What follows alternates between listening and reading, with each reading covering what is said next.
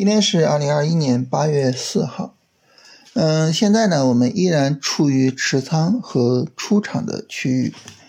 呃，在这个持仓和出场的过程之中啊，我们重点看的呢是个股的走势啊，就是大盘呢对于我们做持仓做出场，它的影响相对来说啊是比较小的啊，所以这个时候呢，呃，我们聊行情呢就没有太多好说的啊。主要呢就是看一下，你比如说今天有一个大幅度的拉升嘛，那我们的个股是不是可以去做推损了啊？然后呢，这个今天这个拉升和之前的拉升啊，它们之间有没有背离呢？啊，那有背离，那我后面是不是要去做主动止盈呢？是吧？主要就是这两个工作。那今天呢，主要想和大家聊一个什么呢？就是我们看到我们昨天的坚守啊，在今天呢有一个。好的结果，啊，其实它有好的结果当然是更好的哈，没有好的结果也没关系。但是无论怎样呢，就是当我们这个行情给我们一个结果的时候，我觉得这个时候呢，我们应该统筹起来，好好的回顾一下这个走势。我们这个走势可以说是跌宕起伏啊，市场调整啊，我们买入主线的股票，然后买入的时候可能走的还不错啊，但是昨天突然一个。非常大幅度的回撤，啊，然后呢，今天呢又是一个哎大幅度的往上围一个阳线的反包，啊，跌宕起伏啊，就跟一个这个非常好看的悬疑电影似的。那么这种行情呢，它就比那种四平八稳的行情啊，你比如说啊，我们进场了，我们盈利了，我们赚了很多钱，我止盈了，是吧？就比这样的行情要有意思的多啊，也更值得我们去反思。啊，尤其是呢，呃，我们去反思，我们昨天应该对于那个回撤抱有一个怎样的态度？那么，当我们去回顾，当我们去反思这个行情，反思昨天的暴跌的时候，无论我们反思的结果是什么，啊，我们都会获得一个成长，啊，我们呃怎么说呢？就是都会赚，啊，什么意思呢？你想。你做反思呢，无外乎就是两个，第一啊，你说这个回撤啊，它是一个很正常的，是吧？啊，任何交易方法都会有回撤，而我们呢，也都应该去承受这个回撤，啊，不经历风雨怎么见彩虹呢？是吧？承受这个回撤，然后呢，迎来今天的行情，迎来最终的利润，所以呢，承受回撤。那反过来，如果呢，你说。老师啊，我发现这个周一这个行情啊，它具有着什么什么什么什么的特征，所以呢，那么我们在周一的高位应该出场啊。如果说我们在当时高位出场，那很自然的啊，昨天这个回撤我们就不用承受了。哎，我们来研究一下，你看我发现的这种特征，它是不是具有普遍意义的啊？它在其他的行情中是不是也能够帮助我们逃顶啊？如果说我们发现呢？哎，这个特征真的很好用啊！每一次都能帮助我们逃顶，哇，那这对于我们的帮助就太大了，是吧？所以你发现呢，就是你反思之后啊，无论你说这个回撤是正常的，我要接受它，还是你说啊，这个回撤我有什么什么方法可以避免，你都是赚的，你都能够获得成长啊！所以这种行情啊，以及呢对这种行情的反思啊，是我们需要。特别的去投入精力的啊，它是一个稳赚不赔的事情。所以今天如果说有什么要对他对大家特别强调的，我觉得呢，就是希望大家呢，呃，多去回顾一下最近几天的这种行情。从三月二十五号以来哈，我们可能很长一段时间里面都非常舒服啊，大盘有日线、短线回调，我们进场，进场之后呢，大盘上涨，主线暴涨，然后我们赚了很多钱，然后止盈出场。是吧？可能很长一段时间以来，我们都很舒服啊。但是呢，最近的这个两三周啊，市场在高位剧烈震荡的时候，我们可能呢就会感受到一些别扭啊，感受到一些让自己觉得啊难受的地方啊。那么这个越是这样的行情啊，越要多琢磨、多反思啊，这样呢就能够更好的帮助我们啊，在顺利的时候我们依然能够赚到钱，但是呢啊，在不顺利的时候。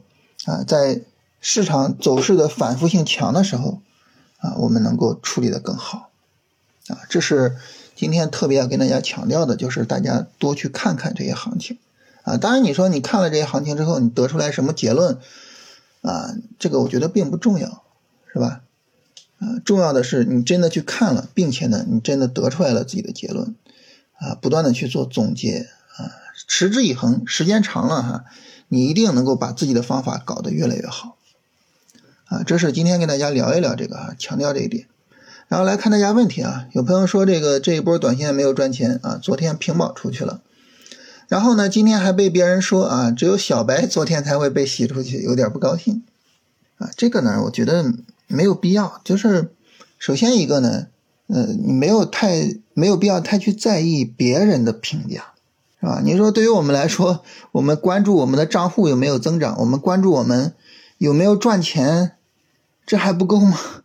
我们还要去关注别人是怎么评价我们的，啊，这个这个我们需要考虑的事情太多了，啊，而且呢，说白了啊，就是没有任何人能够啊。获得所有人的认同啊！有一句话很有意思啊，说我又不是人民币，是吧？不可能所有人都喜欢我，嗯，所有人都喜欢的只有人民币。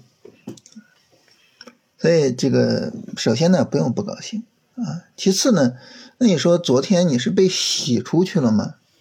我认为你昨天并不是被洗出去了。什么意思呢？我们想怎么去定义这个洗出去啊？洗出去呢？他是说。你自己主动出场，啊，你比如说你的交易方法啊是昨天是不出场的，然后呢你害怕你担心你在昨天最低点啪把这个所有的股票都砍仓出去了，啊，我觉得这个叫洗出去。但是如果说呢你昨天你的交易方法就要求你出场，是吧？因为你是平保出场的嘛，交易方法就要求你出场，那这个呢不叫洗出去啊，这个呢叫正常出场。那大家说呢？我怎么避免这个正常出场所导致的这个困难呢？我觉得就是最简单的方法，就是多买一些股票，这是最简单的。为什么呢？因为你买一只股票啊，它就有运气成分啊。你买一只股票，你买的比较强啊，昨天呢出不去啊，这运气好。你买一只股票呢，它比较弱，昨天直接出场了啊，这运气差。但是你说这个昨天有没有出，跟你的方法。啊，能不能选出来好股票，能不能赚钱有关系吗？其实我觉得和运气的关系更大。那怎么办呢？多买一些股票。你比如说呢，我一共买了十二只股票，啊，然后前面呢洗出去一只，然后昨天洗出去一只，啊，这不能叫洗出去啊，被止损啊，就等于十二只呢被止损了两只，啊，我现在手里边还有十只股票啊，这个事儿我昨天也说了是吧？手里边有十只股票。那你买十二只股票，这个时候呢，运气成分就很小了，甚至可以说几乎没有运气成分了，啊，基本上呢就是看你自己选板块、选个股的能力了，啊，所以我觉得呢，就是呃把股票的数量增加上来，呃，这是一个很有效的手段。有朋友问说，这个怎么加入新米团？啊，新米团的话，以后开放可能会跟大家去聊一下，啊，就什么时候开放，然后。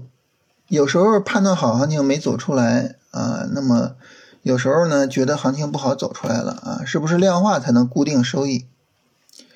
这个东西呢就是一样啊，就是你多买一点是吧？